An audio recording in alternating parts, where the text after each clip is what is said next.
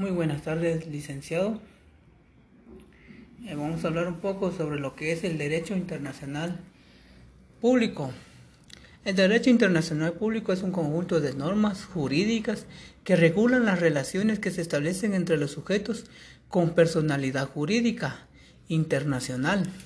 Pertenece al derecho público, es decir, a las normas jurídicas que regulan la actividad del Estado. ¿A qué nos referimos con actividad del Estado? En este caso, aquí en nuestro país, Guatemala, lo que regula es que, que por ejemplo, Estados Unidos verifica de que aquí las actividades eh, nacionales, pues en este caso, no sean de manera corrupta, como decir que hagan empresas fantasmas,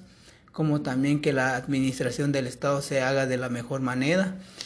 y que no se haga de una manera que no es correcta, porque a la larga nos afecta a nosotros como ciudadanos que somos de este país. Como también podemos ver, las raíces del derecho internacional se encuentran en la Edad Media, como también en derecho romano particular al ius gentium, influencia del Sacro Imperio Romano. Como puede ver, este derecho pues se encontraba en esa Edad Media en la época de los romanos que trataban de hacer las cosas debidamente. Como sabemos bien, el imperio romano pues siempre su objetivo fue de conquistar tierras. En este caso, en nuestros tiempos podremos decir que conquistaba varios países, logró conquistar casi toda Europa, en la cual pues fue un gran imperio y gracias a ese imperio pues se establecieron muchas leyes, tantos internas como externas, para el cuidado de sus riquezas y sus conquistas que lograron con el paso de los tiempos. Como también el derecho internacional público también fue surgiendo, fue naciendo, se fue llevando más a cabo en, el transcurso de los años. Podemos ver el surgimiento del Estado moderno, como también las guerras de los 30 años, como podemos ver también la formación de los estados de Europa y el descubrimiento de América. En esos momentos, el derecho internacional público ya se fue estableciendo cada día más, pero de una manera eh, no muy exclusiva en esos momentos. También podemos mencionar la historia de la consideración del derecho internacional público, en el cual se encuentra el Tratado de Westfalia en el año de 1648 en el año de 1713, como también la Revolución Francesa que sucedió en el año de 1789 al año 1815. En esto se divide una, en esto se divide de una forma muy importante el Tratado de Utrecht y el Congreso de Viena. Vamos a decir que poco a poco el derecho internacional público se fue haciendo más popular, más, más sociable y sus bases se fueron formando con el a través de los años y a través de las personas que administraban ese poder. Como también podemos encontrar la primera conferencia del Haya, que fue en el año 1899, 1907, Primera Guerra Mundial que fue en el año 1914 a 1918. También eh, en 1919 fue el Tratado de Paz de Versalles, la segunda conferencia de Ayala. Todos estos acontecimientos que hemos visto, aunque usted nos ha enseñado, eh, ayudado, me ha ayudado a comprender cómo es que se va tratando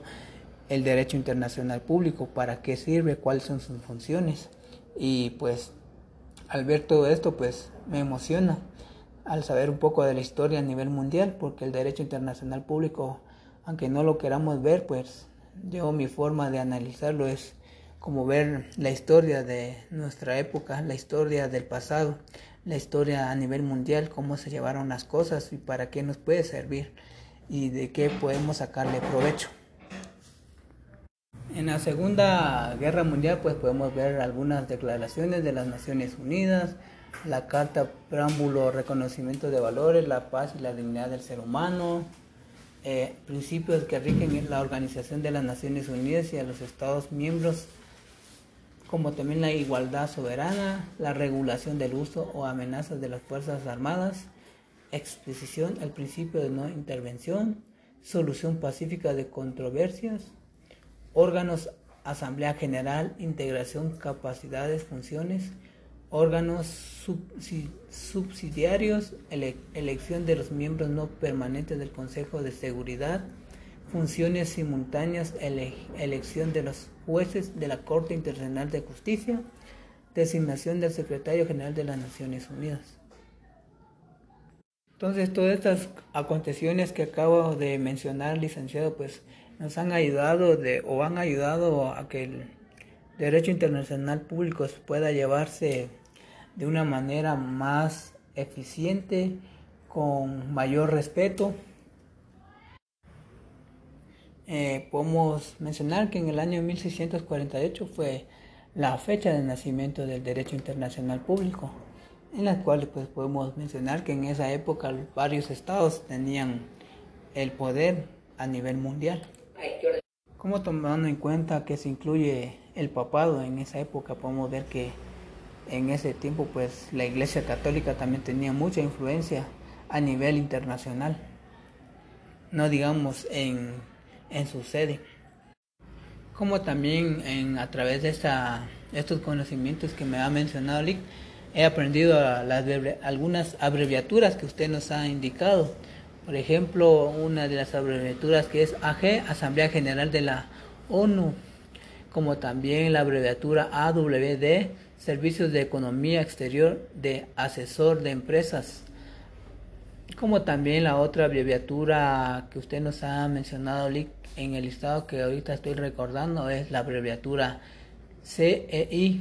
Comunidad de Estados Independientes, como también una de estas también el CID, Corte Internacional de Justicia, como también el CIDH, Corte Internacional de Derechos Humanos, como lo otro que es CBCVRD, Convención de Viena sobre Relaciones Diplomáticas. Como también podemos mencionar en la forma, cómo podemos ver o cómo es lo que el derecho internacional público da efecto a la comunidad humana dentro de una comunidad estatal. En el orden mundial, estatal, requiere también de reglas vinculantes, en las cuales se hacen las bases para la, estructura de las relaciones entre, los estados. En este fundamento básico compuesto por preceptos legales pertenecen desde hace varios siglos las reglas no escritas y las consignadas en tratados sobre el territorio estatal.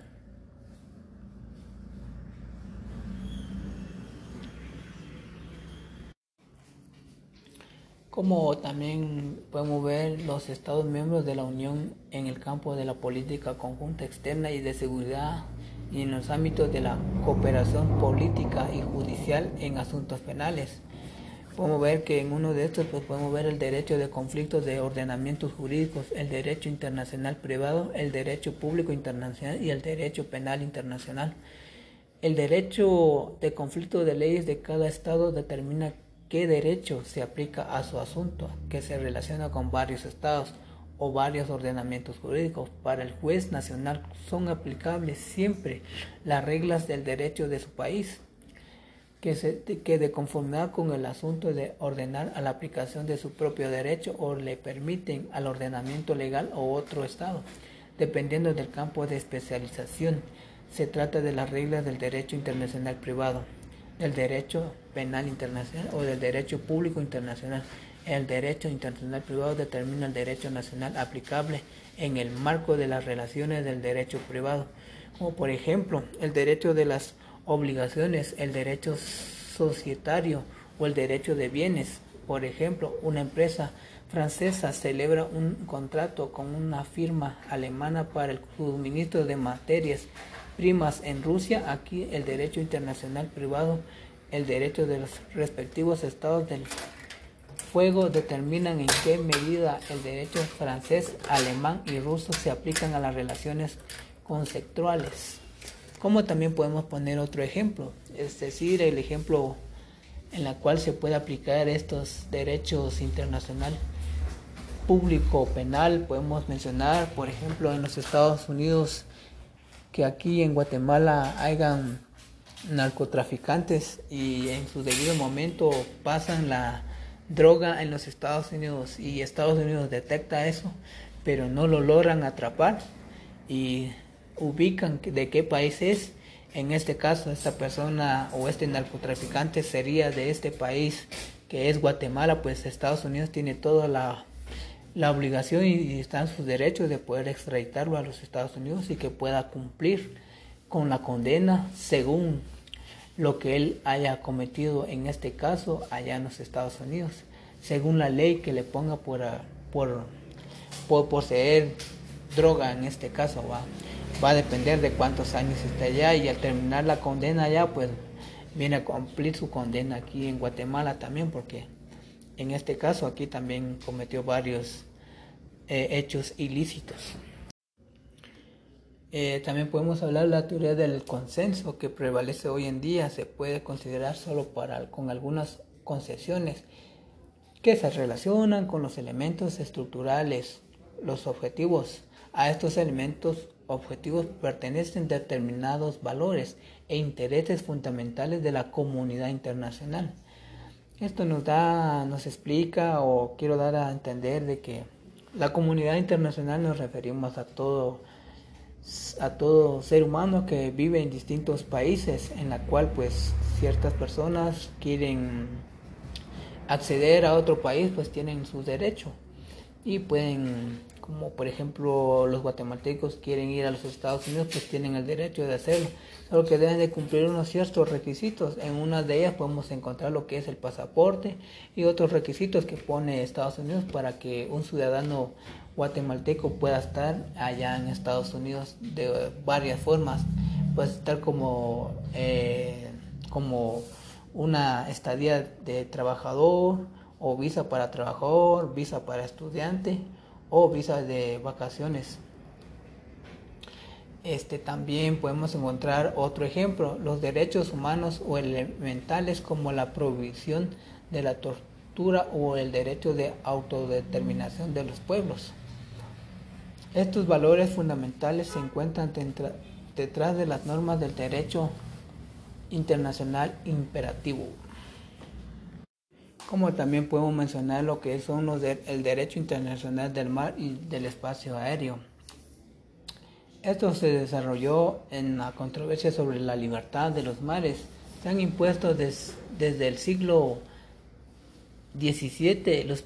los principios de la libertad de navegación y pesca en el alta mar. La libertad de usar alta mar ha sido objeto de restricciones masivas en las pasadas décadas debido a la creación de las zonas especiales de uso en los estados corteros. De especial significado para el desarrollo del derecho del mar han sido las convenciones de la ONU de 1958,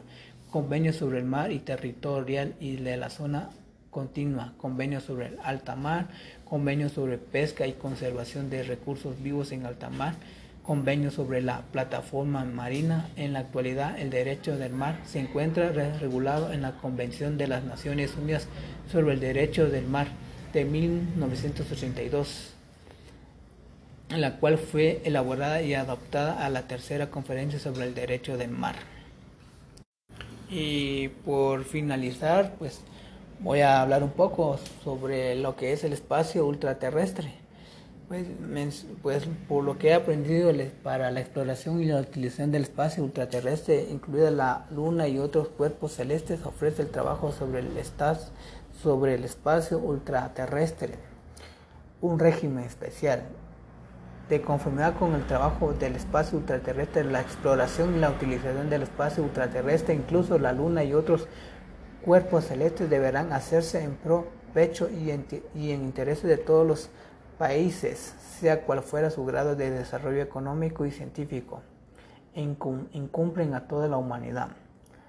El espacio ultraterrestre, inclusive la Luna y otros cuerpos celestes, estarán abiertos para su explotación, para su exploración y utilización a todos los estados sin discriminación alguna. Pues aquí, con lo que acabo de mencionar, pues con mis propias palabras, diciendo que este derecho de espacio ultraterrestre, pues todo, todo ciudadano, toda persona que vive en este país, teniendo los recursos necesarios, pues tiene la libertad de ir a explorar tanto la luna como los cuerpos celestes, como lo he mencionado. Eh, teniendo las buenas condiciones, pues uno puede hacer esas exploraciones sin importar eh, cuáles serían mis beneficios, en este caso mis beneficios o el beneficio del país. Esas exploraciones deben, deben hacerse de manera pública.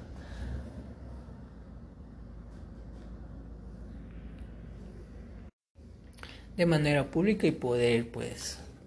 si nos sale un beneficio de poder dárselo a nivel mundial. Como también el espacio ultraterrestre, pues, no debe ser de manera privada ni tampoco adueñarse de eso porque eso no sería justo. Por eso el, espacio ultraterrestre, incluso la luna y otros cuerpos celestes no podrán ser objetos de apropiación nacional por reivindicación de soberanía u uso u ocupación de ninguna otra manera de conformidad con el tratado de la luz con el tratado la luna y los demás cuerpos celestes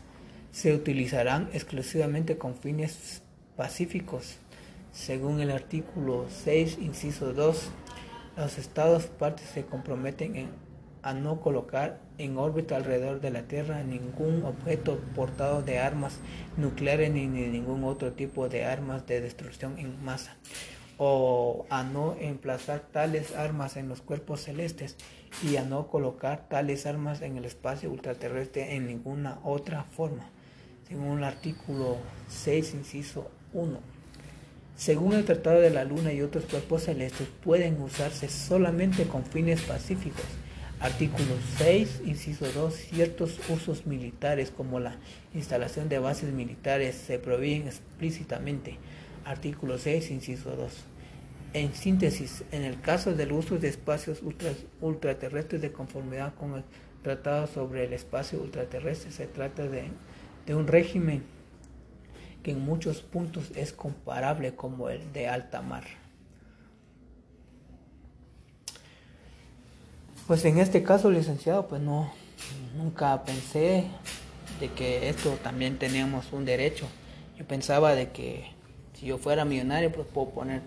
lo que yo quiera en el espacio y pues destruir a la humanidad o hacer lo que a mí se me plazca, pero al tener esta información, pues me he dado cuenta de que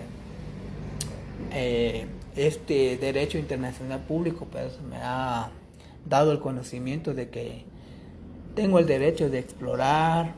de ver cuerpos celestes en el espacio, pero sin embargo no me puedo dañar de ellos, ni tampoco causarles daño como poner ciertas armas nucleares, ni tampoco tampoco puedo yo tomar ventaja de poner armas nucleares en el espacio y cuando a mí se cuando a mí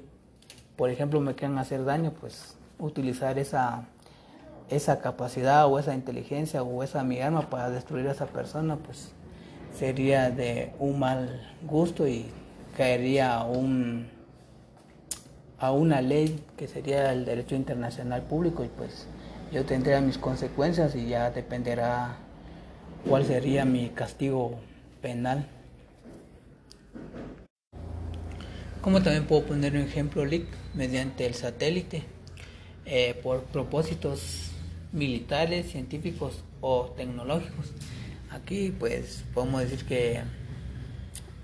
en las cuales pues en los propósitos militares puede ser de que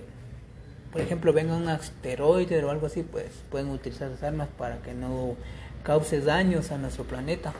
Ahora, de la manera científica, pues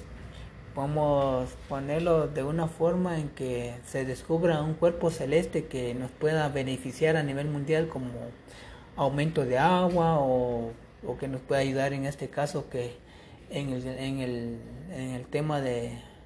el, el, clima que está muy afectado y hay un cuerpo celeste o puede encontrar algo para que nuestra capa de ozono pueda tener, por ejemplo, alguna ayuda para, para recuperarse, pues sería de gran beneficio a nivel mundial. Y pues aquí también creo que la ONU también nos da siete, eh, nos dio 15 principios. la Asamblea General de la ONU extendió en el año 1936 los 15 principios sobre la teleobservación a distancia, como también, como eso pues nos ayuda bastante, ¿verdad? Y para esto no se requería la aprobación de los estados, sino solo consultas previas. Esta declaración de la Asamblea General sobre los principios relativos a la teleobservación de la Tierra desde el espacio de 1986. Pues esto pues fue un gran principio y pues nos ha ayudado bastante. Gracias a esa observación desde aquí de la Tierra para el espacio, pues hemos visto muchas cosas o han visto muchas cosas que han sido de beneficio para nuestro país y también nos ha, nos ha ayudado a también a nos ha ayudado a a volver a poder ver eh, como por ejemplo si viniera algún asteroide o algo o, algo por el algo así pues para por eso pues podemos ver que nos preparamos para no tener problemas drásticos en nuestro planeta. Y pues quiero agradecerle licenciado por la oportunidad que nos ha brindado de hacer este podcast en la cual pues he aprendido bastante y, le agradezco mucho y gracias por la información que usted nos ha brindado hasta el momento y por su comprensión y gracias también por la por las ideas que a usted le surgen en su mente de cómo poder nosotros aprender cada día más y utilizar programas o programas o en este caso este sistema de podcast que yo desconocía y pues va a ser de mucho beneficio más adelante en mi vida. Y gracias licenciado, que tenga feliz tarde y bendiciones.